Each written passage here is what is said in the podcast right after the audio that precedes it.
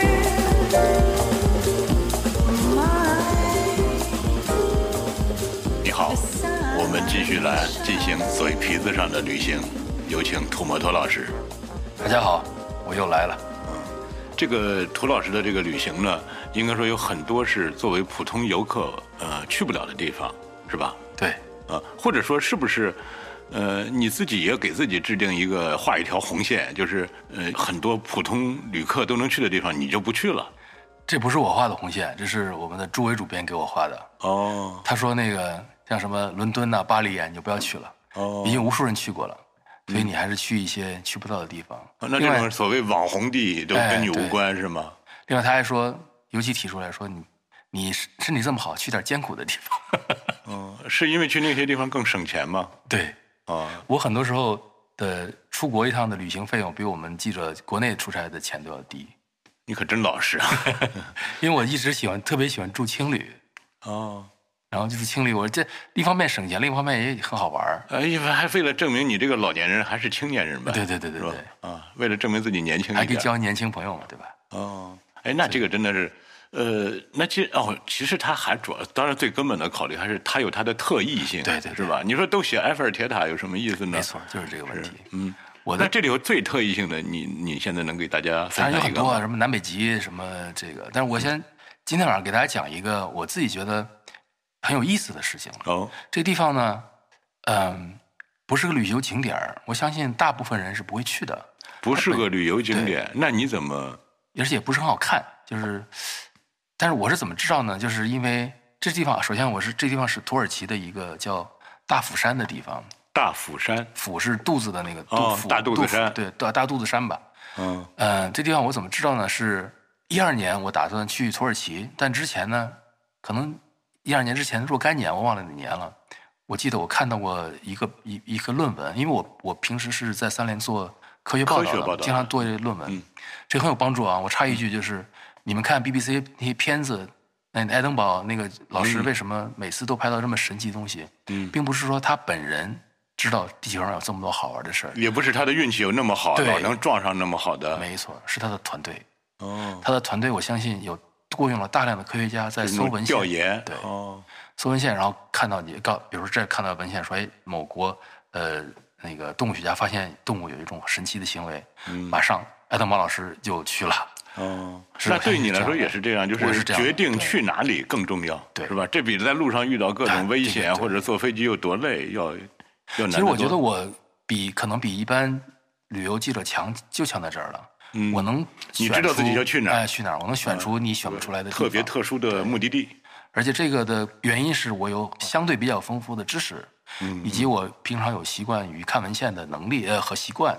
嗯这样呢，就比如说这个土耳其大釜山，我是一二年啊，是我是我现在在说一个九年前发生的事情啊，现在可能很多人听说过它了，但那个时候这个地方完全没有名。嗯嗯，我是在一个论文或者一个杂志上看到有人讲过这个地方，一个非常偏僻的偏僻的土耳其一个呃知识的角落里角落里。嗯它牛在哪儿呢？就是他们说你要了解这个事儿呢，要需要先有一些一些知识背景。嗯。在这之前或者在十年前的时候吧，嗯。我们普遍认为人类的这个进化过程是这样的，就是大概在一万多年前，冰期结束，嗯地球变暖，嗯。然后呢，一群生活在幼发拉底河、底格里斯河这个两河流域的这个人呢，嗯。发现了一种小麦，哎，可以呃播下种可以种，于是发明了农业。发明了农业之后呢，呃，产量高了，有粮食了，然后就人就越来越多，人越来越多呢之后呢，就有了村庄，有了村庄就有了呃村长，有了干部，什么有了这个组织，然后人类文明给连起来了。嗯，原来的叙述方式是这样的。嗯，但是考古学家发现了大釜山里面埋着一个古老的祭祀场所。从那里发出了很多刻画着动物图腾的石碑，显然不是一个呃原始人能干出来的事情啊。原始人顶多画个画儿，像石碑这种大大范围的这个操作是很难的，非常大非常工整。石碑，然后他们那个用那个同位素一测年，发现这个地方是公元前八千多年，啊，公元前九千年，一万多年前就有了。那我们的半坡氏族、河姆渡文明、大汶口文明都是几千年的。嗯，是吧？就是这个还是有些差别，但是这个我们没法跟他比，因为这那个地方，首先它为什么那么好？因为你知道，咱们的祖先从非洲出来，第一步就过那儿，哦，所以那地方实际上是相当于一个呃人类走出非洲之后的第一个落脚点，对，第一站，甚至有人把它当成了第二个中中心，就人类是先从非洲去了那儿，嗯，在那儿住了一段时间之后，再从辐射到再辐射到其他地方去的，这是一个理论，嗯，但是当时那个论文说这个发现太奇妙了，因为。这个年代早于农业，早于农业，对于是就推翻了与全原来的那个老的理论。老的理论再重复一遍，老的理论说我们先有了农业，再有了文明。但这个发现有了小麦，便于储藏的这个营养品，啊，这个食品，就先有了小麦，再有了人类暴涨，然后有人才有才需要组织嘛，才有文明。但这个发现呢，就告诉大家，很可能不是这样的。哦文明是先于农业出来的，先于人口爆炸出来的，哦是这样的。所以这个地方在考古界，那是改写了文明史，改写文明史，对。哇，所以就是这这文章我有印象。然后呢，就是当我决定去土耳其的时候，我又想起这个文章来了。是你平时无意中储备的知识，储备的知识。然后我想想，我就找出这文章，这是忽然又勾连起来了。勾连起来，我说那正好我要去看看啊，正好有这机会。然后后来就终于就去成了。我去土耳其先例行的那种那种啊采访之后，我专门租了辆车开到那地方，那是很偏僻。嗯，那在土耳其的中部偏南那么一个一个小山沟里。那它是一个不对外开放的文化遗址、考古遗址吗？当时这个地方连门卫都没有，就是一个野山，然后有一父子俩人门口看着，就是就那父子俩是当年考古队雇佣他们俩挖石头的。天哪，这当地不知道有没有盗墓什么？对，真是这样，我就我去了惊讶，嗯，就是没有大门，没有收门票的，连那个什么标识都没有，但是就是一个坑放那儿，坑旁边是有一些小牌子告诉你这是什么什么，嗯，就是还是有人可能会去，嗯，但是远没有变成一个没有任何安保措施，什么都没有。哦，那这个当时已经挖掘了多长时间了？可能我有点忘了，可能几年以上了，因为已经挖的差不多了。那是他的一个国家行为，还是某一个考古？是一个德国考古学家。它是是这样的，就是这个山呢，是在一片农田之上，就周围全是农田。嗯嗯。这个山大概也就一百米高，嗯，就是就就几乎不像山嘛，就比香山还低。嗯。小山包。小山包。等于你走走就上去了。然后呢，就说在当地人也不愿意在这山上种田，因为好像说是神山，有各种传说。然后呢，有有一次就有有人偶尔挖什么挖出什么东西来，然后呢被这个德国考古学家知道了，然后他就。去试挖了一下，结果一下就挖到第一个石碑，嗯，然后他就立刻就申请一笔钱再去挖，就把这个山就几乎是。后来我是去采访的时候才知道，就是实际上类似这样的山和这样的地方，周围可能还有好几个，但是现在没有挖，只是挖出这一个，就只把大釜山给挖开了，哦，然后挖出了好几个坑，所谓坑就是。原来肯定不是坑，原来是平地的，在平地上盖了一个，就是建了一个石碑。嗯，后来日积月累，土什么的变成坑了。就考古都是这样的。对对对。就为什么现在埋在土里？就是它原来不是埋在土里的，原来是立出来的。嗯。然后呢，他们在这个石碑周围呢，发现了很多动物的骨头，全是野生的，没有家畜，就是就是全是打猎的人，而且周围没有发现小麦种子和这个耕作的遗迹，说明那个理论是对的，就是先民们是在。发明出农业和人口过暴涨之前，就有了这个建石碑祭祀祖先。我不知道它是什么原因，这些建石碑祭祀祖先，这都属于叫社会社会行为。社会行为。你一个民族如果有这个，我们一般认为它就是就有文化认同啊，就是文明嘛。对对对。在之前，只是我们在看到岩洞里有少数那个画儿，嗯，这画儿我觉得当然也可能很有意义，但是对它的意义，一个人就能干，对，真不如这个。这就换句话说，在考古学就是公认的，你如果有一个这样一个东西出来，你这个文明就进入了一定程度了。嗯嗯。于是我。我给大家念一个，就是我当时的看到的，就是这个这个人叫施这个德国这个作家叫施密特，嗯，我得插一句啊，描绘一下现在的场景。涂老师戴上了他的老花镜，这个啊，缓慢的打开了书页。他打开的书叫《土摩托看世界》，大家可以去下单购买。所以你看啊，他说施密特甚至认为，正是在建造寺庙的过程中，为了保证工人们的食品供应，人们开始采集野生谷物并加以耕种，培育出了最初的小麦品种。是要先有了需求，对，先有了需求，再有了小麦品种，在农业的诞生。然后你看，如果这个说法最终被证实的话，人类文明进化史要被改写。文明不一定是农业的产物，很有可能是反过来的。嗯，这个我是农业是文明的产物。产物对，这个是在我一一二年写的，但是后来又我发现了更多事实证明这个是对的。然后这段我觉得非常好，这不是我的话，是施密特的话。他说，二十年前大家都认为文明是在大自然的推动之下产生的，可我觉得我们正逐渐意识到，文明其实是人类心智的产物。嗯嗯，就是说，文明不是一个大自然推动下的偶然诞生，而是我们人自己需求、嗯心智的产物。嗯，就这个这么重大的一件事情，不是水到渠成，对他是先有了要挖河沟的那个冲动，对，不是一个被外界逼的，而是我们自己有真是这个了不起。了不起那这就是人的更了不起了。对，但是这个事儿重大转变诞生在这个戈贝克利这个地方叫 Gobekli Tepe，这个就就是哇，你的也不叫 你的翻译还挺好的啊，也不叫什么语，就是土耳其语翻成英 Gobekli Tepe，嗯这个翻译成中文就是大釜山，都大肚子山。嗯嗯那我刚才讲的这些事情，都最早就是人类产生这个想法，科学家产生这个想法，源于这个大釜山。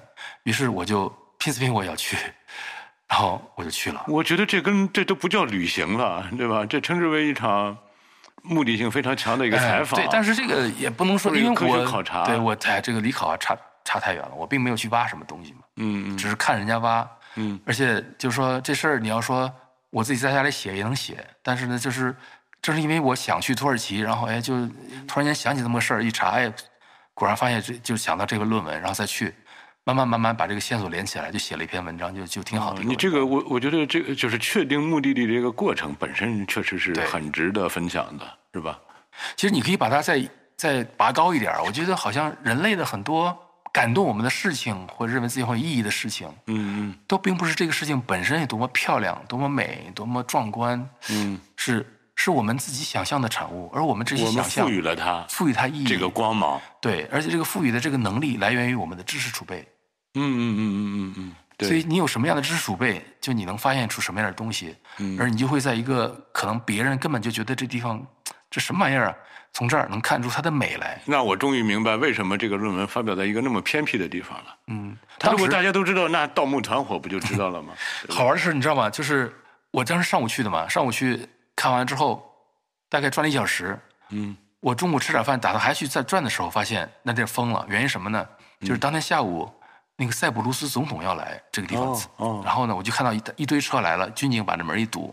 嗯，后来就看到塞浦路斯总统在土耳其当地一个高官的陪同下进进到这地方看了。哦，他那个总统是有考古学背景吗我？不知道，因为我听说很多国家元首他都有自己的一个，不知道。嗯、原来。然后我就问我说这是谁？他们说是塞浦路斯总统。哦，然后呢，就他也很客气。当天是我是唯一的一个游客，嗯嗯，可能不是当天吧，应该是当月或者可能很可能很可能是这样的啊。反正当天是我一个，然后下午是塞浦路斯总统。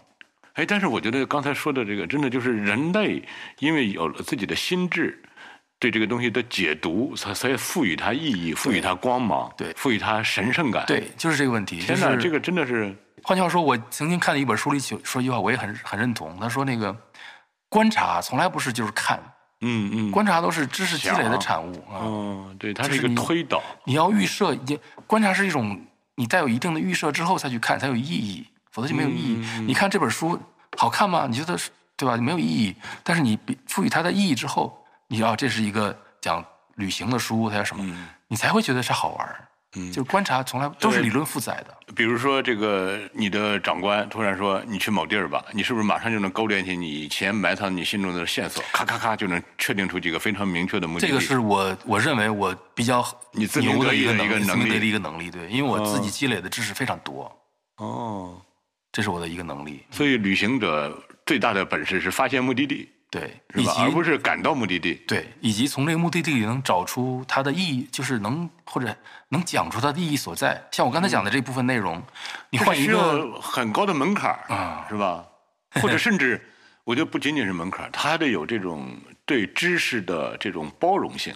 他如果他打心眼里就相信小麦是啊唯一正宗的，对对对或者是我中华文明是世界文明的祖先，那你可能就根本难以接受这个地方，需要包容，需要时刻准备推翻自己的颠固有覆、自我颠覆。自我颠覆，然后要证据说话。哦，因为你像我原来说的那个道理，就是先有农业，再有文明，也很有道理啊。对啊，对啊，那现在这个说法呢，其实不如老的那个理论那么有道理，嗯，但是他现在越来越多的证据告诉你这是真的，嗯你就不得不去信他，你不得不去改变你的世界观，然后以这个新的世界观出发，去推导一些新的东西出来。就比如说这个人类和自然的关系。那很多人会觉得人类和自然关系是是现代技术导致的，比如说你你如果没有发明农业，那人类不就还挺好的吗？不是这样，人类即使没有发明出农业，可能人口一样多到不行了，因为人是万兽之王，对，他打猎能力太强了，智慧还有智慧的成因，就是文明是心智的产物。哦于是你不需要老天爷给你赐一个小麦种子让你种下去就能什么，不需要这个。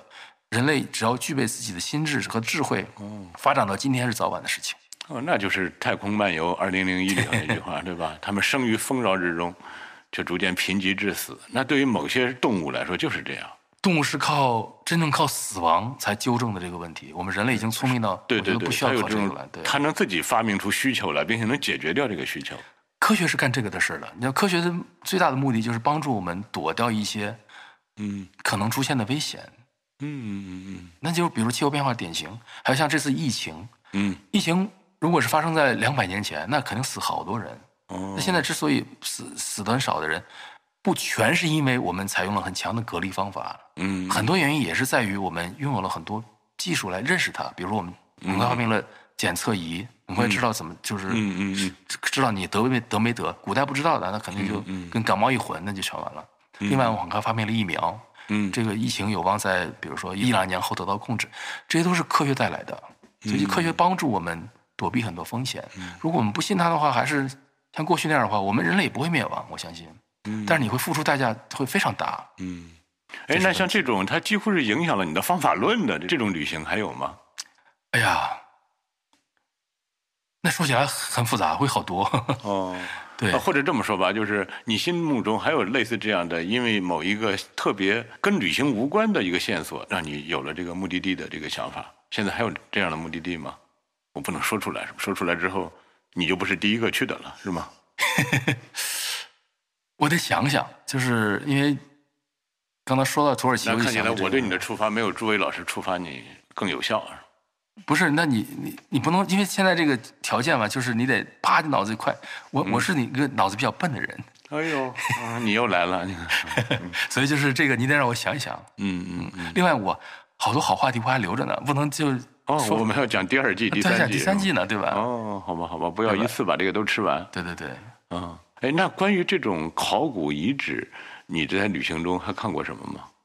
考古遗址，我个人印象比较深的是看过好几个，就是我们祖先的那些壁画，石是在石像上的壁画，嗯嗯。在津巴布韦、在南非看过好几个，嗯那个印象挺啊，深。你所说的我们祖先指的是人类共同的人类共有祖祖先而不是只是我们中国人的祖先。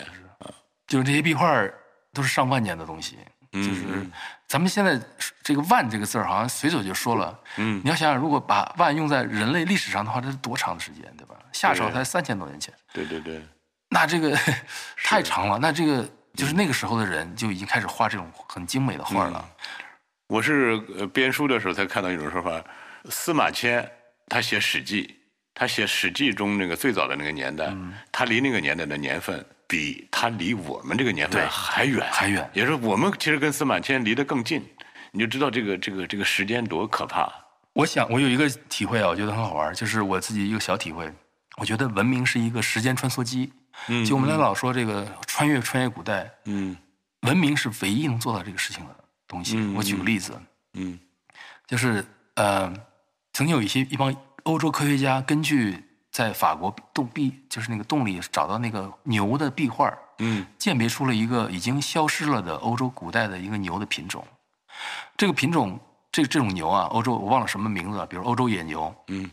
在现代科学家进入这个领域之前就消失了，所以没有留下任何记录，嗯。它的外貌记录可能只留下了骨头啊什么的这种嗯。DNA，、但是我们祖先在好几万年前把它画下来了，哦，这是文明干的事儿。这是用照相机。对，换句话说，如果没有祖先把它画下来的话，这个牛的形象永远消失了。嗯。但是因为有了文明，我们想了一个办法，把它记录了下来，这就是相当于给我们提供了一个条件，能穿越到几万年前去，看到几万年前祖先的样子。没有文明的话，不存在，我们只能去看到线索倒推，这是文明带说来的。旅行不是坐着飞机去的，是带着头脑去的。是，天哪，谢谢你，土木头老师，真的，一下我觉得让我明白了很多道理。不客气。请让我代表读者跟你鞠一个躬，哎呀呀，好吧？请买《土摩托看世界》这套书，写的还是不错的。啊，一共出了三本是吗？好吧。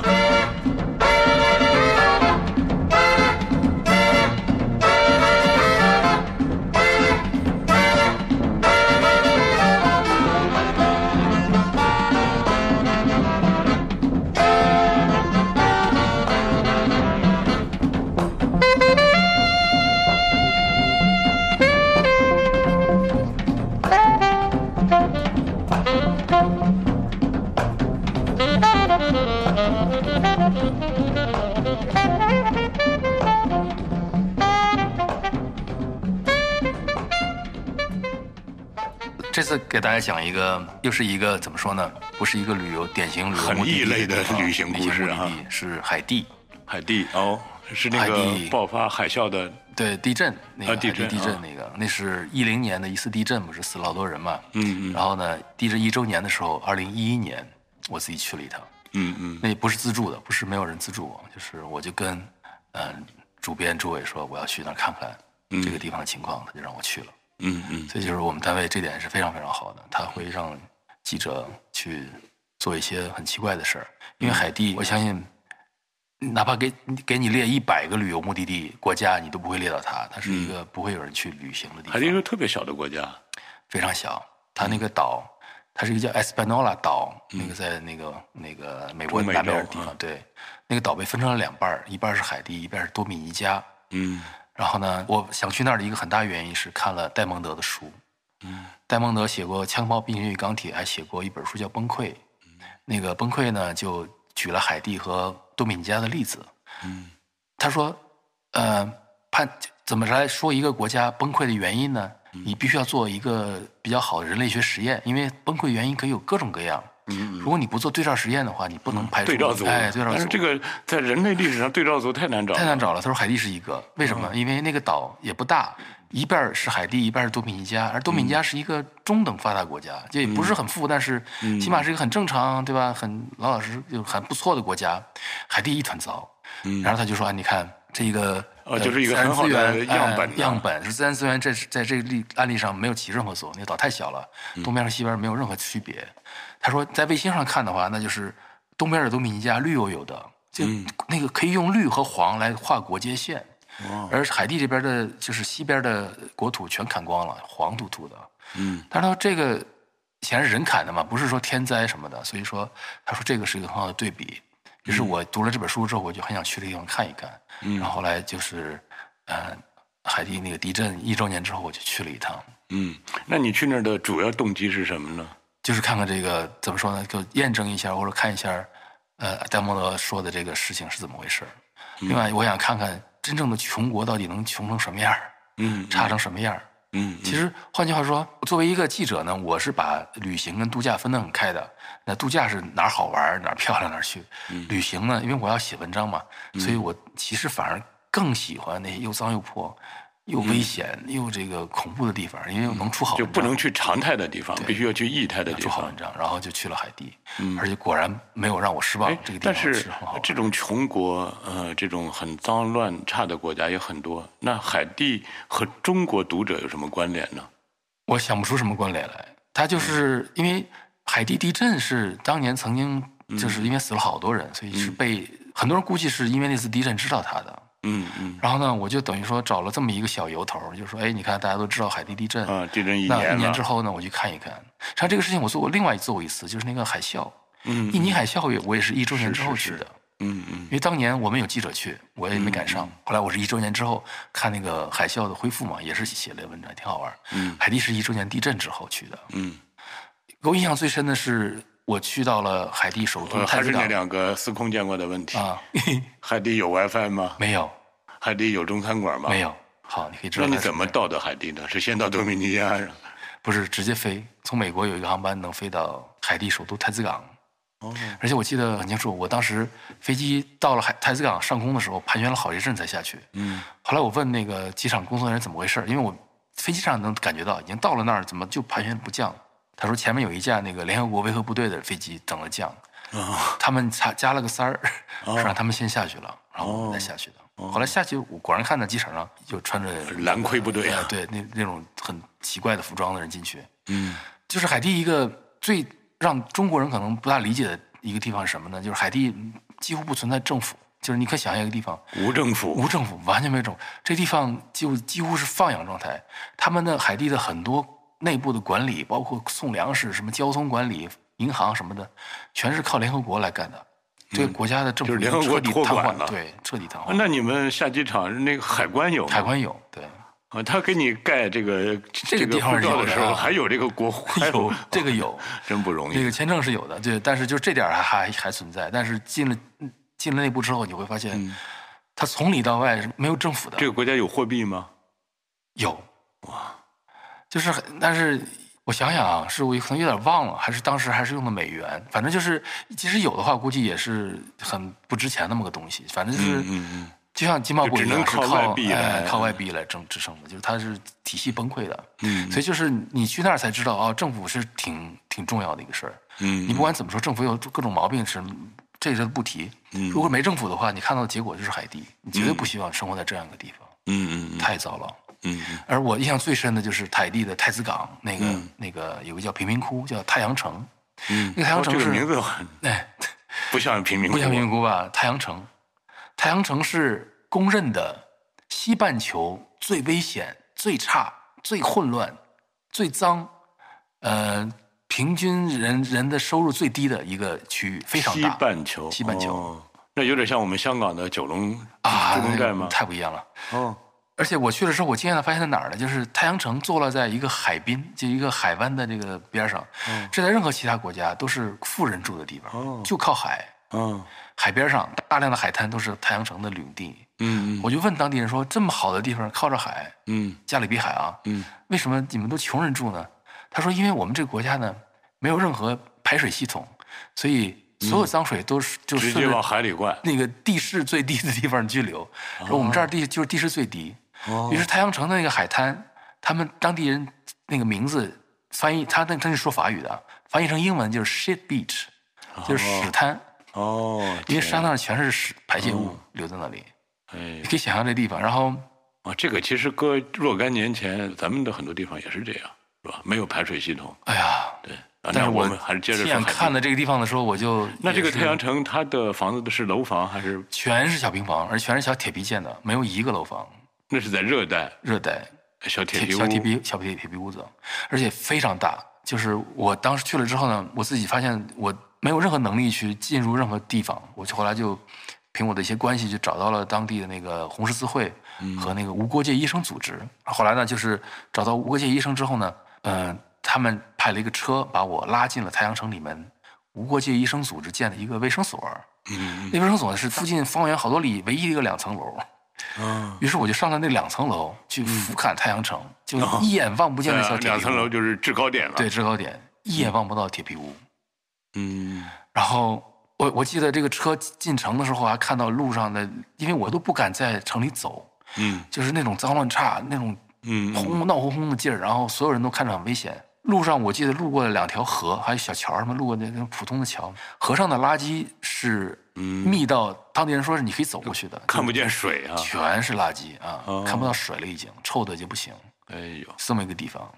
然后好玩的是，我我就跟那个吴国杰医生在二楼上，他给我讲海地的什么历史，讲着讲着，突然间梆的一声，我以为是鞭炮，我没有什么反应。嗯，然后就这个哥们儿立刻拉着我跑，快跑，赶紧顺楼道就从二楼啊，就他也觉得很危险，就赶紧下到一楼了。嗯，我说怎么回事？他说那是枪啊，哦，是怕冷枪。那冷枪啊！我说是，这不是怎么是冷枪打的？嗯他说你可能没什么经验，他说这是枪，我们都听惯了是枪。他说海地这个太阳城里面有好几个黑帮，黑互相间帮火并经常啊在火并。嗯，然后呢，他说那个我经常听到这种枪声，大家都习惯了。但是我们这枪，说你看，他就给我指这个枪眼儿，这个枪眼儿，嗯，全是就打他那个枪眼，就死于流弹就白死。那白死，当然白死。但是我当时连一反应都没有，嗯梆的一声，我说啥？嗯，后来我问他说，那那你刚才那枪是打谁的呢？他说放心，一会儿我已经知道了。啊，就是这病伤者就抬进来了。二十分钟之后，啊，这就是医伤者就院的好处是吗？二十分钟之后，这个人就抬进来了，嗯，是一个黑帮的小头目嗯，被打了，然后那个我就没敢去看，然后他们医生就去看了，我就在那个诊所里面转悠。诊所是据说是他跟黑帮谈判了很久之后才允许进来的，他就说我保证中立，嗯嗯嗯、谁哪个黑帮来我都救。嗯第一，第二，我保证如果联合国维和部队来，我都不会把你供出去。嗯嗯嗯，就是这个无国界组织是靠这个扬名立万，或者靠这个生存的，哦才才才会在，比如说无国界组织经常会在军队打仗的前线设个诊所，嗯。他能活下来就是他保证你两边我都救，哦。他是个人道组织，于是这个能存下来，嗯。然后我就在那个里面转，看到了，哎，那是不是维和部队也设定给自己定一个规矩，就是我们不要跟无国界组织逼供，不要跟人家套情报，是吧？不知道。这事儿，反正他就是说，意思就是说，哪怕现在有一个说，假设那个啊，那个运进来这是黑帮大头目，杀了好多人，然后联合维和部队来要抓他，我们都不会让他进来的。嗯嗯嗯他说那就是我把他治好送出去，你爱抓我就哦，不会管。这个在很多影视剧里头见过这种桥段啊。他还跟我说说说，他说前一段就就有一个黑帮一个头儿来，嗯呃受伤了被救好了，然后呢跟他敌对那个黑帮就堵着门口，就是等着、你一放出来就给你抓走。后来这哥们儿是非常聪明的，连夜雇了几个人从那个后门跑了，跑了之后说，后来两天之后，这个人又把那个又反包反抄，把把人干掉之后拿着枪站他门口，就是冲着鸣枪，谢谢，救了我一命，我就给那个就是那样一个地地方。嗯然后还有一个事儿就是，这个我是印象非常深，就是我在那个医院里走，走着走着看到，啪，就是旁边有人有婴儿哭，或者就是就就就一些小声音，我一看，就看一个穿着长袍的妇女，就从底下啪就把一个小小孩掏出来了，啊，就是一滩血，就在路边上随便就掏出来了。也就是说，早产儿太阳城里的婚丧嫁娶、生老病死，全部自己解决。自己解决对，天哪，然后就是最原始的最原始的人生存状况，而且我去的时候，那他们的衣食住行也是靠联合国空空投吗？好多都是，就是他们本地的农业已经垮了，然后大量的是靠援助的。那他们会偷渡到多米尼加吗？呃，边境管得很严，我专门去了趟边境，看到了嗯边境贸易的情况。那边境管的是非常严的，嗯，就多米尼加死死的守住国门。了不让进。对，哎，我当时是就是我一看就不是难民嘛，我就进了多米尼加，在里面走了一下，嗯没走太远，看到的另一个世界，那海地有学校吗？应该有有大学吗？大学，我可能城里有，但是我没有去看。因为我觉得这片土地它就像一个没有明天的，对，没有明天的城市，没有明天的国家一样。就是你，这是我第一次遇到如此之无政府、如此之没有管理，就缺乏任何管理一个地方。后来我就开我我的好奇心就来了嘛，我就说这是怎么回事儿嗯然后我就问到所有我能找到的人都在问这个问题，包括红十字会啊，还有当地的旅馆的那些人。我还找到一个旅馆很不容易的，嗯，当地人就是那你能描述一下那个旅馆吗？旅馆还好，因为那当地是是这样的，因为呃不断的会有联合国或者是这样的人去，他一定要有这个旅馆供这些人服务，还有记者。嗯于是当地会有一个旅馆是专门干这事儿的，周围全是高高高的一一层墙，上面铁丝网，门口是守得很严的。就是像监狱一样的旅馆。然后你出门是他不会让你走的，一定要有车带你。然后我就为此花了很多钱，就是直接从旅馆给你拉到对拉出。去，就是我去哪儿都是坐车的，而且都是旅馆自己的车，我要花钱。嗯，这个就是在太阳城之外的地方相对好一些吗？农村可能好，哦，农村反倒是农村好一些。农村可能哦好，但是我是因为我雇了这个旅馆的这个司机带我去农村转了转，嗯但也是在车里，就是我没有说，就是在那地方自由行是不可能的，什么出去什么背个包啊，是不大会成为现实。嗯，全要包车，因为那个太危险了。那就是那这人整天就是这种朝不保夕吗？还是他们自己有自内在的秩序吗？那是是靠黑帮在维持，以及还有他有一些宗教的一些长老会什么，我还去了一个一个一个宗教长老会的一个相当于这个这个慈善院的地方，见到了一些人，挺好玩，跟他们聊。他就一个是宗教宗教力量，一个是黑帮的互相牵制，然后加上联合国维和部队一直在那里待着，一些首都重要机构的路口，你会看到联合国维和部队的人拿枪在在守着路口。嗯抱歉，刚才给你打岔了。你就是你说你住到旅馆里之后，你干了些什么？对，然后不是住旅馆之后，我就首先就是很快意识到我不可能自己出门，这个是太危险了。于是就花钱雇一个司机，嗯嗯他开着车带我去，包括我去找无国界组织和红十字会啊这种组织，还包括我去农村，包括我去那个海地和多米尼加边境，嗯嗯，路上也是看到很多奇妙的景象，就是确实是一般人是看不到这种怪事。什么奇妙的景就是象呢？破败和诡诡异混杂，就是有些，比如说一大片湖，全是立着光秃秃的树在湖里，就是好多这种光秃秃的树树就死了，淹淹死的树，就只是干巴巴的树枝儿对了。，然后再立在那儿一排，对不起，你刚才用的词叫淹死的树，就很可能是淹死的。树还被淹死。啊，很可能就海啊，海就水里哦淹死的，哦哦。弄死的这些树，哦，就是好多一些景象，我觉得挺奇怪的。另外就是那地方可能被开了好多矿，开矿会它带来很多污染，所以那水那颜色都很奇怪。就经常你会看到，哎有，点像印象派画作。对，这是什么什么怪颜色？可能是开矿当年把一个什么东西弄上，整个水的那个就是酸碱度全变了，就变成一个很奇怪的颜色。然后好多死树立在那儿，就这样的景象我印象比较深。然后就是末日图景啊，然后沿途那个农村，就比看到一个，比如说一个玉米田，那简直是 每隔一米种个玉米枝儿，就是那个管理之玉粗放米株都啊，那很粗放，长得很很惨兮兮的，农村就是几乎垮掉了，就你看不到那个太多的农田，但也看不到太多原始森林，因为树都被砍了，就是光秃秃的一片东西，啥也不知道是啥。也就是说，这片土地上也没有任何生机可言，对很差。连人之外的这个动植物的生机。也没有，因为树都砍了，我估计野生动物早被他们吃光了。天哪，就这么个地方。那你想，这从你去海地到现在又将近十年过去了，我不知道现在什么样了。至少没有任何好转。我对，就是是这样，就是哎呀，然后我就去调查一下它的历史，又发现了一个我完全不知道的事情。嗯海地恰恰是整个加勒比地区最早开发、最早进入资本主义化、最早开始开发什么叫旅旅游的，嗯，招美国游客招的很多。当当年太子港是一个在美国人心目中的一个旅游胜地。嗯嗯嗯、就是原来那个那个地方，因为它地理环境很好，离美国很近，然后风景还算优美，嗯曾经是美国的度假地。嗯古巴之前也是这个这个样子。然后当时那个海地的那个统领者叫杜瓦利埃，对是一个你们都知道的独裁对者。对对，嗯，但是反正我遇到的人都说他的好。话，夸他呢。对，嗯。所以我就这是一个让我觉得，这个到底是就违反了我很多的教育，这独裁者怎么能好呢？我就问当地人说怎么回事？他说杜瓦利埃，当然我们都知道他是个暴君，嗯嗯。但是他说他起码让这个国家还可以正常的工作，还有秩序。哎，他说那个，比如说他说杜杜瓦雷埃曾经干过一个事儿，他是取消了整个国家的军队，这事儿好像被认为说啊很很牛。他实际上他把枪发给了 底下的年轻人，全乱了。他说那以前呢你是呃喊口号被抓，然后死在监狱里，现在你走在街上也会被人打死，都是一样的死，因为无政府了。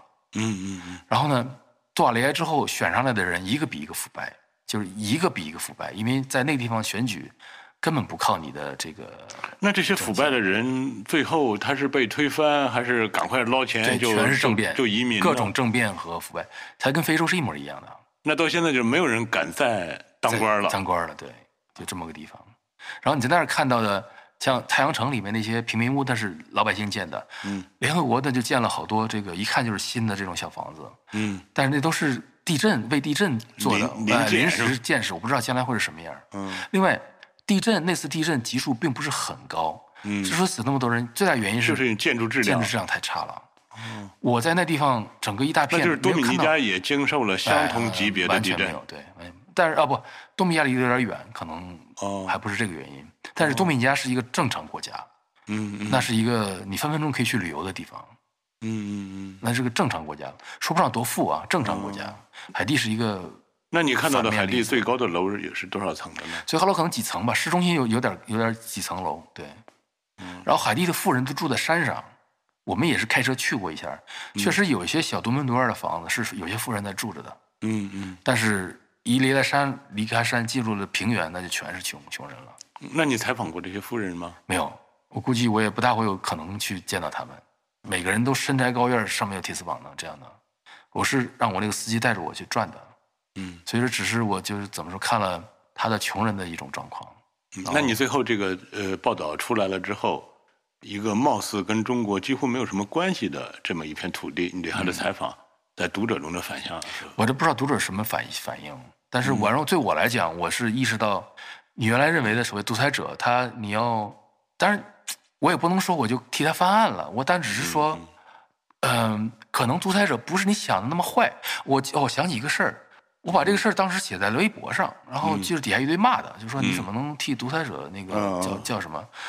我当时我说我也没什么可说的，就是你去那儿看看吧，就是你看看现在一个，因为现在现在的海地是民主制度的，它每年都有，每隔几年会有选举，就这个制度是在呃美国各方面压力下，它是它是维持住了，就还是这样有选举，嗯。总统啊，包括总统都是在选的。我说你去可以去那儿看看，再咱们再来讨论这个杜瓦利埃是好是坏的问题，就是这个事儿，反正杜瓦利埃之前我们可以看看照片，看看当时的 GDP 情况，你可以大概了解是一个还可以的国家，但是现在是这样的。嗯嗯呃，简直是呃地狱，然后是无政府的，而且是是是，嗯。哎，关于海地的影视剧有吗？我没有什么印象，这个好像我没有，嗯，我的我的记忆库里没有筛出来海地的什么，嗯就看到了这个。然后海地还有一个就是，海地是法国殖民地，而且是海地是全世界所有的殖民地里，就当年那批殖民地国里第一个独立的黑人国家。嗯嗯嗯。海地大部分国民是黑人，是当年法国运过来种甘蔗的，而那个多米尼加呢是黑人、西班牙人和白人的混血占主导，所以我一过边境看到的人就都是南美人那种样子了。那在海地看到的全是纯黑人。嗯。这个当然你我不想用种族去解释的，但是我相信有一定的原因，就是海地这地方是这个原罪是在白人，是法国人把他们从老远地方拉过来，然后他们原来的那些社会组织全丢了，然后就在那儿让他们种粮食，突然间他们就造反了，独立了，也没有任何的传统、文明的传统或者村庄的传统嗯，都没有了，然后就让他们自生自灭，那肯定就乱。了。原来就是一个非常单一，非常单一人造的一个人造的一个一个社会组织，对，对。嗯，它并不是一个有机生长出来的。当年是呃黑人那个那个游击队队长和法国打了一阵，把法国打走了。嗯他是第一个独立的，就是这个独立的黑、黑人国家好像是，哦不是第一就是第二，然后现在是这个结果，哇，所以颠覆了我好多对对这个社会制度啊，对这个管理的想象。嗯另外就是你真知道人这个社会差能差成什么样儿你看到电影里好多这个这个灾难片儿啊，什么来灾难了啊，什么就是人就全乱了，要比这个好多了。嗯，我因为我原来是看到国内有，咱们不是有那种叫资源枯竭城市嘛，啊，是吧？我当时就特别想去去看看那些城市就是你看那些城市，它我也听说，就是呃市中心的房子，两千块钱一套嗯，都没人买。对，那当地除了呃这个日常消费品贵，就是蔬菜，嗯这种贵之外，什么都便宜，因为青壮年能跑的全部跑，全部往外走。我甚至在想，他的这个交通枢纽可能都是走的人比进来的人多。那医院有多少新生儿？我想，哎呦，这真的你就感觉它就是一个看不到明天的城市的那种感觉。海地是这样一个地方，但是咱们这些城市，它至少还有一个有个组织有有管理，对它有一个系统在运转，并且我现在后来看到很多资源枯竭城市都建了新区，嗯，他们在新区里又有新的生活。因为我哪怕中国啊什么再资源枯竭，你还是有地方去。另外呢，你有一个国家在管你，嗯，他不会让你，对吧？像海地那样那样，对他没有任何依靠了，是吗不？会，对。啊，也没有任何盼头了。你你可能缺点钱，但是你不至于是那样。另外，你还可以比如说离开啊、打工啊什么的，有这样的可能性。海地你去哪儿啊？没地方人会让你海地去的，嗯那他有偷渡去美国的吗？估计是有了，但是肯定是有，不是估计肯定是有，嗯，嗯但是也管得很严嘛。而且海地不像古巴，古巴离得很近啊，嗯海地离得有点远，所以海地要偷渡不是很容易。所以像现现在那个迈阿密聚集最多的偷渡的是古巴人，因为古巴太近了。那类似海地这样的地方，就是其实它根本不是旅行，就是你的工作，对是吧？这样的地方你还去过什么地方呢？非洲好多，那加蓬，我这啊次去加蓬，然后南非当时有一次去也是去过贫民窟。嗯，这个加蓬给你的是什么感觉呢？加蓬是一个呃比凯迪好很多，但是也很差。它的最大的问题是，加蓬背靠一个大量的原始森林，它是那个整个就是中非那一块原始森林的那个角上。嗯，于是加蓬出现的大量问题是那个林子里那些人盗猎啊什么那个盗伐这样的事情。我们当时去是想去看看这样的问题，所以是那林子里的人也是加蓬的人，加蓬人，对，那加蓬属于它的国土面积的一部分嘛，就是加蓬有好多中国商人在那里采那个红木嗯，来做中国红木家具，所以我去了那儿之后，真是对红木家具简直是深恶痛绝。你知道它是从哪儿采出来的，而且是怎么弄出来的，嗯，但那个产业链非常肮脏，还有象牙，也是在那里有一个一个一个黑产业链在那里的，哇，都看到了。嗯，这就是你会知道，因为这些这些东西属于，呃，自然资源型的一个宝贵东西，就像像宝石一样，你挖就有，象牙你砍就有，这这这也不需要生产，嗯，所以就是那只能它的供应只能靠这些地方来供应你，然后怎么供应呢？它又违法，那就是各种地下的全来了。就我说的典型的红木家具，呃，象牙和犀牛角这几个东西，我都在都在中国商人那里见到了。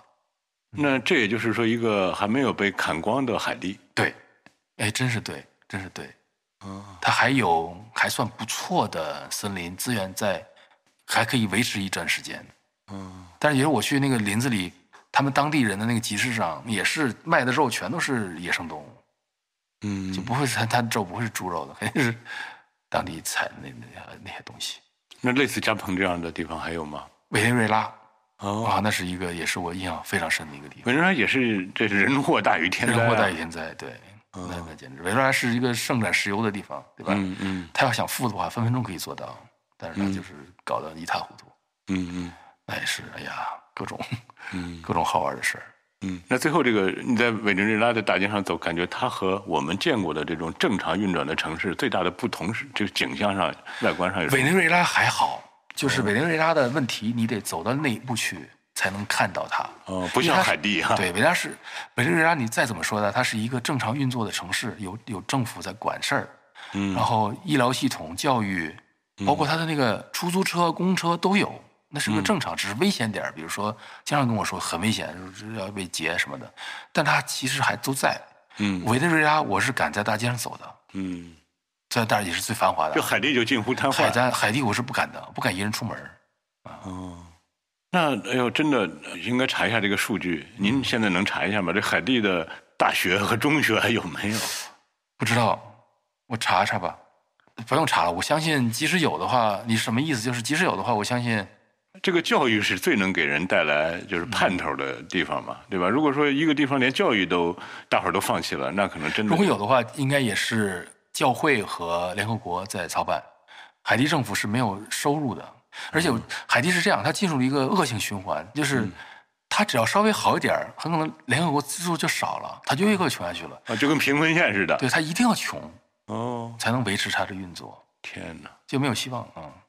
所以整个西半球，我认为这个这是最差的一个一个一个案例，因为西半球相对来讲富裕一些，嗯，东半球我们还有非洲，还有什么那个就是稍微那个什么点儿吧，嗯。西半球好像就是这个地方是差，哎真是说到这个心情都不大好不。到，不好意思啊。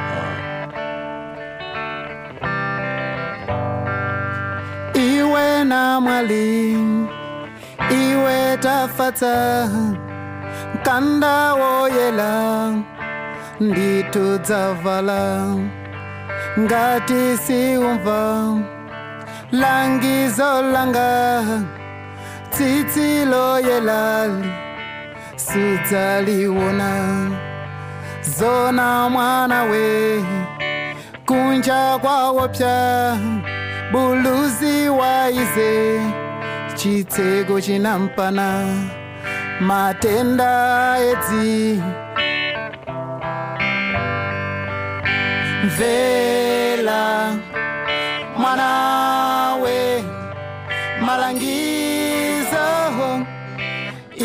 dzakula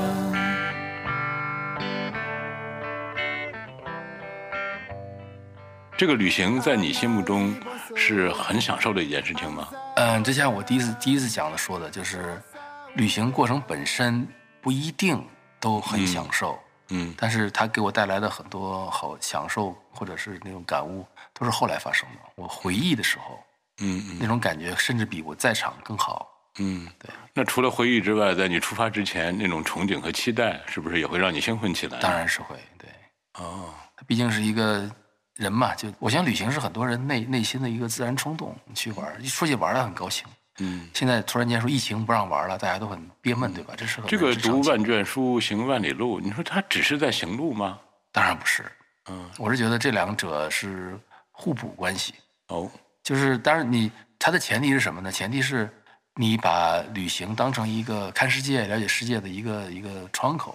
嗯那这个事儿，作为看世界、了解世界的话，其实有两条路的，一个是旅行自己去看，一个是看书，嗯去读书看别人怎么看。但我觉得，嗯、当然是显然是在我心目中都重要，嗯但是旅行我自己还总结过，它有三个不可替代的优点，使哦得你光看书是不行的。你这如果没有旅行的话，这三条你满足不了。你还总结了三条我，总结了三条，那你有发言稿吗？没有。嗯我还想你要有发言稿的话，我们就简单了，我们就请土摩托爷爷打开他的老花镜，然后念着发言稿念：“同志们，我来说三点吧。”哎呀，三点说完了，我们就可以说再见了。就是我因为才疏学浅，本来想总结六点的，但是呢，实在想不出来了，最后减个半吧，就三点。嗯嗯，第一点是这样，我觉得既然每个人都有了解世界的这个冲动，嗯，那读书其实是一个最简单、最快速、最省力的办法，对，性价比最高性价。相比最高。但是为什么还需要旅行呢？我是这样想的，就是有很多事情呢，如果你不旅行，你是没有足够的动力去了解它的。我举个例子，哦就是我当年曾经对印度特别感兴趣，我因为我从书里知道它是一个古老的文明，嗯又是被认为啊，很多认为是中国的一个比较相近的参照物，或者是对手也讲怎么讲都可以，很好玩儿。嗯但是在我去印度之前，我对印度的了解就仅限于我刚才说的那几句话。嗯，这几句话很可能来自某篇文章或者某个什么小豆腐块儿。好，印度是这样一个地方。我看电视看到了他们看过几部宝莱坞电影，看到是这个印度什么样的。但是印度到底是怎么回事？历史是怎么发生的？我没有动力去读这些书。嗯嗯嗯嗯然后当我意识到，哎，我要去印度了，立刻去找书。于是我找来了大量的印度书，因为你要看呀，你要先你要去了预习一下预习。所以我认为旅行一个第一条就是，它会给你一个极强的、不可替代的动力，去了解一个可能对你的生活并没有那么重要的一个，但是很好玩的一个东西。跟你原来的生活没有关系的。没有关系，对你没有动力去了解它。比如说现在摆了一本儿如何编好读库，那你肯定愿意看，这个不说了。但是如果说这儿摆了一本，呃，如何做饭像陈小青那么好吃，你可能没有什么动力去看。但如果说逼着你现在拍一个节目，你要做一顿饭了，你就会去继续练。所以我觉得旅行它的第一个作用是逼着你去。嗯，花时间、花精力去了解一个陌生国家，了解它的历史，了解它的传统，了解它的文化，这些事情很可能在你以前只是偶尔知道、偶尔听说，但没有特别强的动力去了哦，解它。这种做功课的这种，对啊所以做功课，如果你不去旅行的话呢，没有人人愿意干在那里做功课的，这也是违反人之常情的。嗯，所以我在旅行之前，我在开始这个旅行记者之前，我对世界的了解非常片面，全是一两句话。印度什么啊？印度是文明古国。再让我说多了，我说不了。那这是不是也是一种旅行的方法？那有的人就不愿意做功课，就他就最多就下载点攻略，就是就得了。当然是有的，我绝对不敢说这样的人是不好，但是我不是这样的人。哦，我还是觉得，呃，因为我还是再说一遍，我觉得旅行跟度假是两个完全不同的状态。嗯我觉得前一代人更像，在我心目中更像度假的一种形式，他是去找刺激、找欢乐，他更多的是想发现自己。嗯嗯而我觉得旅行中其实，哎，怎么说？当然还有工作的原因，我还是觉得应该花时间去了解了解那个目的地的情况嘛，这是才是你要干的事。否则你在家里也可以快乐呀，嗯嗯为什么不能快乐呢？嗯所以那既然你花了那么多钱、那么多精力，出门还要倒时差，那你一定要把它用好。所以就是我每次去一个陌生地方之前，做功课的时间是非常久的，嗯也是逼着我去读书的。一个、一个时候那。第二点呢？这是一个。第二点就是，我觉得书哪怕说写的再好，写的再详细、再漂亮，文笔再好，也不如你亲身体验来的那么刻骨铭心。嗯嗯。于是就是我以前了解的很多事情，比如甚至像印度，比如说嗯。要逼你写一个什么印度文章，你可能被逼着去看了印度的一些历史书，嗯嗯。但是当你真正去到那儿，闻到印度独特的味道，那种那个油味儿，到处的飘着那种酥油味道，吃着印度的饭，看着印度的那种光怪陆离、颜色丰富鲜艳的沙粒，各种光怪陆离的景象，然后地上的垃圾，还有牛粪的味儿，马路上滴滴滴的喇叭声音，那个构成了一个很强的生理刺激。那没有这个生理刺激呢，嗯。你光读书很可能也构不成极强的刺激。印度你好像去了好几过。印度我去了四回，所以就是呃，就是说，如果没有这样的亲身体会，你脑中掌握的那些知识，很可能是一个死知识，也可能你这个知识可能很强烈，被你记住了。但是呢，你去过这一次之后，你会记得更深、更强烈，而且书中描绘的东西，你可以验证它，这样你的脑子中的那个印记就会更强。像我刚才讲的上一次讲的那个海地和多米尼加的差别，那个我在书上就读到过。嗯。而且你像戴蒙德老师这么文笔也很棒的，嗯。他分析的远比我那个文章要深刻的多。嗯。但是当我去到那儿，看到边境，我到了那个边境，看到边境那边一过去，山清水秀，那个绿草成荫，然后一个一个小房子，就像美国的那个状那个状态一样，一个单独的房子，过来这边嗯，就是啊，就是对吧？那个刺激是如此之强，那个我就对这两个文明状态、两种政治制度的差别和两种自然生态的差别有极强的印象。嗯以后再让我说这个事儿，我不但说的可能更好，另外我的印象也更深。嗯，所以你能理解它的复杂性啊，它的复杂多性义性对？所以我觉得这个呃，旅行第二好处就是能让你切身体会到书中的描述，帮助很多想象力不那么丰富或者你的这个看书学习能力不那么强的人，也加强你的印象。嗯因为我相信现在很多人看书也是看遍过了，可能就他，嗯比如我看书现在啊，呃，小说类这种除外啊，那就看过就过了。但是，一般非虚构这种书，我都是手中一定要有个笔的，嗯，我要画线，要记笔记的。那是因为你老了，如果你要老这么挤兑我的话，好吧？那我也老了。哎，那那虽然我比你没有舒坦我就舒坦了。对，这样。但是我记得你当时刚从印度回来之后，嗯你就跟我们分享，咱们一边吃饭你就哎聊这个印度的那些事儿。哎呀，我就听着我就觉得，因为我们很多这个旅行的人啊，嗯他都是那种养尊处优的大爷。你有我觉得那过这样的印度是不是不适合这些大爷们去啊？呃，印度非常适合。哦，是吗？印度是一个贫富分化极其严重，你要想做大爷，在印度可以被伺候的非常好。哦，因为我曾经跟一个去过印度的人聊，我发现我们俩聊的完全不是一个印度，哦他是被一个印度当地跨国企业撩去做招给伺候待性的舒舒服服的。全程五星酒店，服务比美国、欧洲好太多了。嗯吃的是印度菜，其实很好吃，吃的绝好。嗯然后那些空气污染你都见不到，地上垃圾也见不到。所以他描述的印度啊，那美轮美奂，像一个天堂一样。嗯，我们俩聊的完全不是一个印度，但你的这印度就是自自找虐的。对找虐的。但是哎，其实阅读也是这样。那阅读有的人就读这些特别让自己舒服的、舒坦的，是吧？把自己伺候的高高兴兴的。那有人就喜欢读这种颠覆自我认知、自我虐待的这种书啊。所以你看，这就是引出了我的第三条。哦，嗯 你你真是太太好的一个主持人了。顺着你的话头讲，嗯我觉得旅行帮助认识世界的第三个原因是，除了刚才讲的第二之外，第三个原因是什么呢？就是它会颠覆你的认知。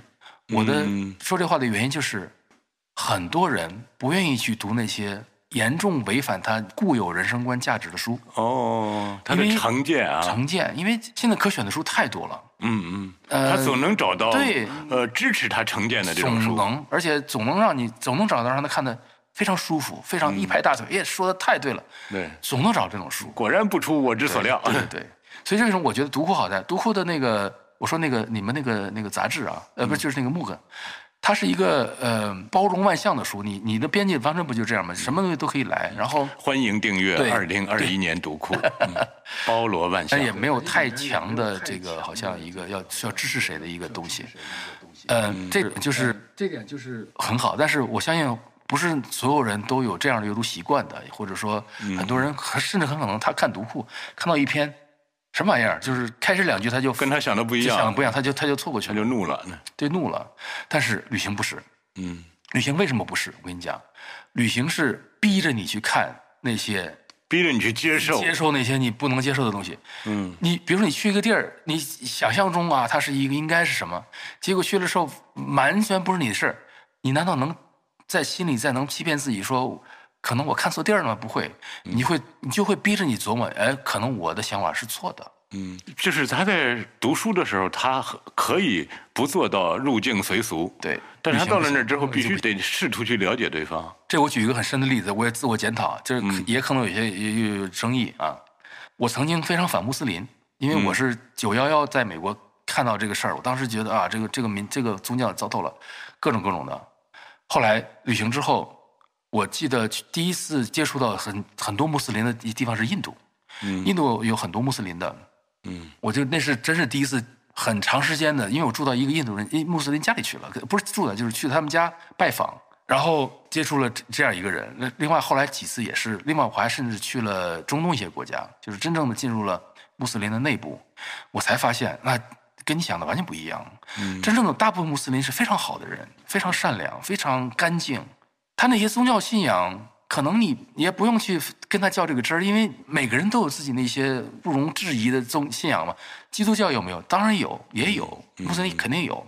但是我原来那些对他们妖魔化那些东西都是非常错误的，非常片面、非常狭隘的那些东西。标签化的。对，而且当时我那种，我记得我当时那种情绪是非常强烈的，嗯就是哎呀，这个太糟了，因为他们把那个世贸双塔给炸了，对，我觉得是反人类的，就是这个，当然我也没有那么那么狭隘，就是说你反人类总是不行的，对吧？这个事儿无论怎么说你都是不对的。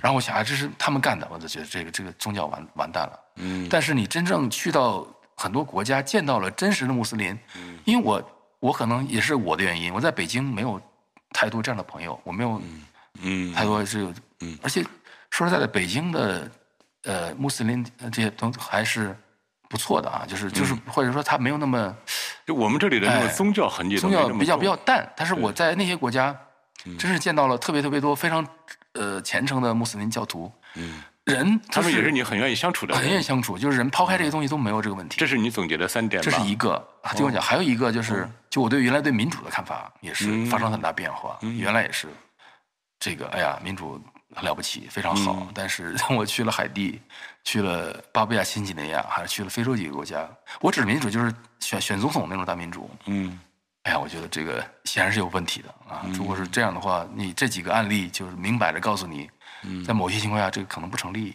嗯。这也是，就是但是你想，这个读书不也是让你消除这种二元思维吗？是，但是哪怕你现在在，假设在二十年前给我看一本讲民主不好的书，我绝对不会看，嗯真的。嗯。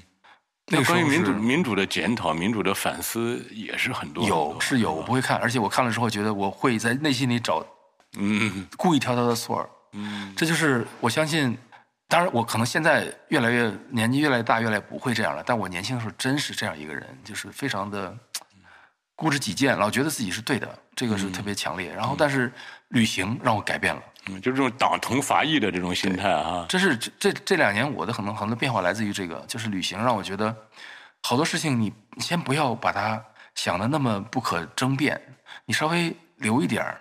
哎，你作为一个双鱼座啊，典型的人渣星座，最近这几年这么让人喜欢，还愿意跟你吃饭、跟你交朋友，是不是跟你的旅行有关系啊？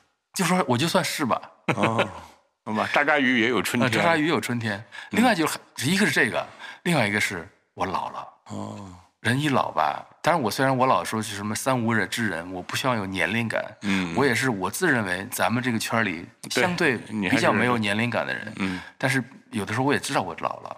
老的好处就是，真是我没有那么其实过去那么是心智大的成熟，对我认为不是老呢。对，没有那过去那么大的怒气。另外就是，你越来越知道每个人每一个东西它存在，它可能有它的道理。嗯你也许不接受，但是你不能否认它的道理，它是有的。然后你就会稍微退一步去看这个事情。嗯，但是我认为旅行还有一个就是。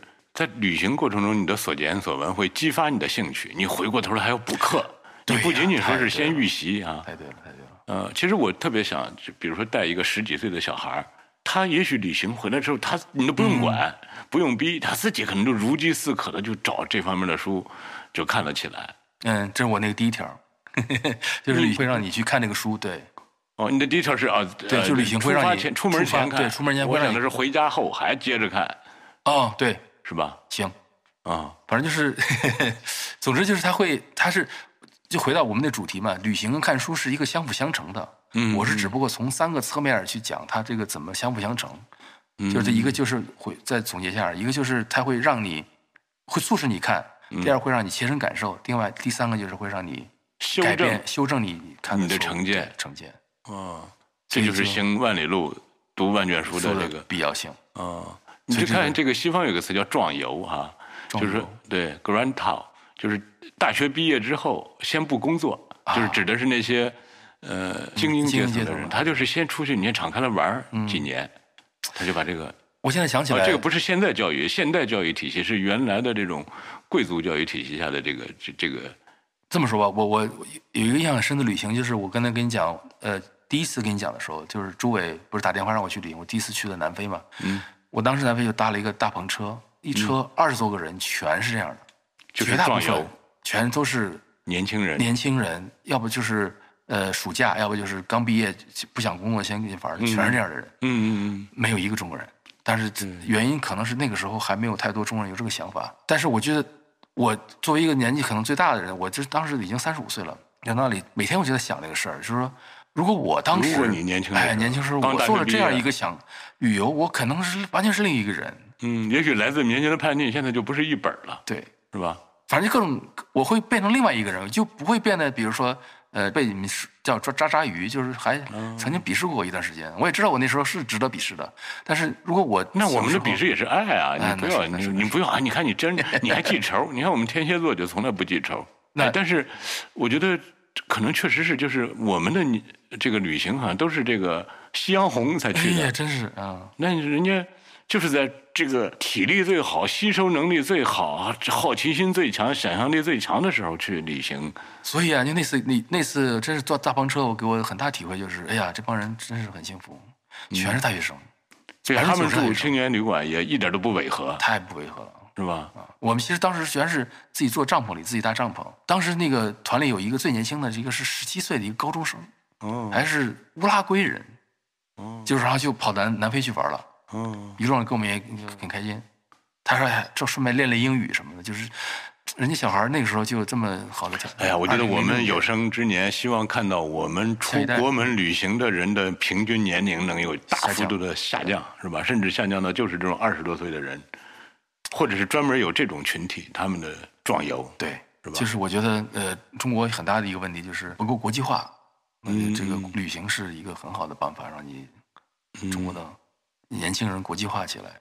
哦，那在我看来，就是上学期间，那个时候你既精力充沛，又你的人生观处在成型阶段，特别需要这样的东西来来刺激一下。就刚才我提那三条，需要有一个鞭子抽一下，否则的话，你可能在一条路上就走到黑了，嗯嗯。就变成一个比如说是理科生，嗯，对吧？或者是个这个什么傻文科生，傻文科生，这这个就就这这都是可能是一个呃偏见的说法，但是确实我们生活中见到好多这样的人。但是像咱这种年龄，也不可能再做时光穿梭机回到年轻的时候了。那我们怎么办呢？嗯，什么时候你遇到一个像朱伟一样的好领导，跟你说去玩吧，我给你出钱，然后你回来写稿子就行了。你看现在你们的同事都在笑，我们也给他告诉他们，你们出去玩吧，对吧？就是需要这样的一个。另外就是还有，我觉得很多时候就是一闪念，嗯嗯，说走就走。哎，说走就这这个事儿吧，说难也不难。我觉得真是现在很多，尤其在大城市的啊，我的周围的朋友，一些年轻朋友能做的不是那么难，就是一点小胆量或者是什么。疫情除外啊，这个是是没有办法。疫情之后的话，说走就走的旅行，在相当一部分国家是不难的。嗯但是像我这个书里列出一些国家可能比较难，但是很多国家不难，嗯，有办法去就可以去试试做一做。嗯哎呀，就是你看，咱们古人也老说这种叫胸怀天下啊，嗯就那种。当然，很多时候胸怀天下，它还是出于一种功利目的，就是以后我要成为这儿的统治者我要成为一个大官儿。那如果没有，我就是去了解他，对他感兴趣，这样的胸怀天下或者叫怀抱天下，可能是现代人的现代文明的一个他后面我觉得还有一个理论基础吧，就是你要知道现在这个社会，比如说我刚刚旅行是二零零六年，那时候所谓的这个全球化还刚刚萌芽，嗯现在已经是如火如荼了。所以就是说，无论是从个人兴趣还是从功利角度讲，去了解一个陌生文明，都是一个现代人必备的素质。嗯因为你将来指不定你会跟一个印度人打交道，或跟一个什么海地人打交道。但是我们现在很多年轻。人不要说去跟一个印度人打交道，去跟一个海地人打交道，他甚至他就宅在家里，连同一个小区，连这个城市里的，人都这个不愿意见就是很大的到。问题。啊或者他为了他就认为我戴一个 VR 眼镜，我我也能去看旅游胜地，我也能去博物馆看。大部分 VR 眼镜都是游戏，就现在好多年轻人活在一个虚幻世界里了。但是我这可以，也可能也没什么问题。嗯，但是，毕竟你要在这个社会上生活，要工作，你要做好一些准备，比如跟老外打交道的这个准备。嗯那这个旅行是很好的办法，因为他旅行还不光是，比如说你可能英文很好，你跟一个美国人你就聊不起天儿来，因为他知道的所有东西你都不知道，虽然你英文很棒。嗯，那旅行可以开拓你的这个知识面儿，然后你一聊，哎，你去过没去过那个那个坐没坐过纸飞机？啊啊然后他说哎坐过，你可以聊起来，对吧？嗯旅行还是一个开拓这个说话 topic 的一个一个好好的一个办法嘛，嗯所以它有很多很多好处的。嗯，还有艳遇的可能是吗？艳遇对于年我倒没有轻人来说，啊，年轻人是可有了，我是没什么没什么艳遇的，哎，你这个这次出门旅行，这种时差好倒吗？不好倒。是吗？我年纪越大越不好倒但是你并不会因为害怕时差不好倒，你就放弃旅行。啊！这是我那、说到这儿呢，那就是我又一个人生准则，我越来越坚定啊，就是这世界上没有任何一个东西是十全十美的。是不需要付出代价的。，什么事儿都要付出代价。旅旅行对我来讲，一个很大的代价是时差。嗯，我倒时差非常慢，非常痛苦。哦，那你成为渣渣鱼是不是也跟 这个时差对你的头脑的影响有很关系呢？因为是这样的，就是倒时差跟什么有关啊？就是跟一个人平时的作息有关。嗯我平时作息极其规律，我到点儿就着，我就是我睡眠非常好。嗯我这种人，你要让我到点儿不睡觉，那我折磨折磨的很。嗯然后折磨了一晚上，第二天就就就乱乱了。嗯所以我一般旅行是我这时差是我最大的一个问题。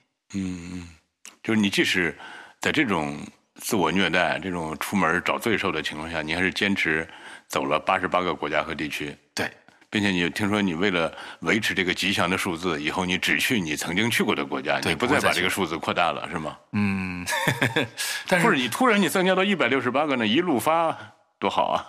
我还是有一个一个很很俗的私心啊，我想超一百，哦，三位数哎，超过三位数，但是现在有点悬。啊，那没关系，我们武当山就算一趟，然后对吧？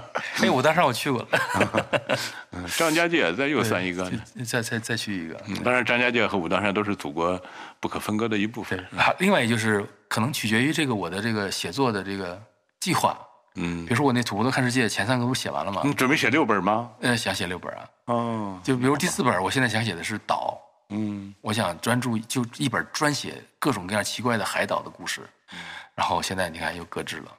哎，好吧，我们盼着疫情赶快过去吧。好，哎呦，真是疫情过去之后，哎，有没有可能，涂老师，下次我们组一个团，你来带队，率领一帮年轻人出发？可以啊，如果你们相信我，是这样的，就是那个我不是作为一个所谓的这个邀请嘉宾去南极嘛，当时那个船上，嗯，我就在船上给他们讲过几次课。我你回来之后，我都听你讲过，对。我多少有一点点伤感。对对对，那次羡慕嫉妒恨挺好的。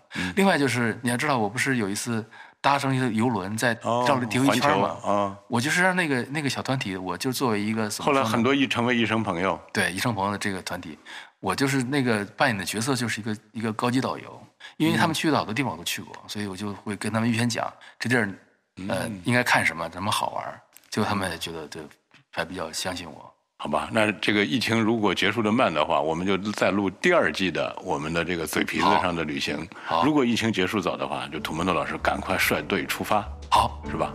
谢谢涂老师，谢谢大家，嗯我们第二季见，第二季见，再见。再见。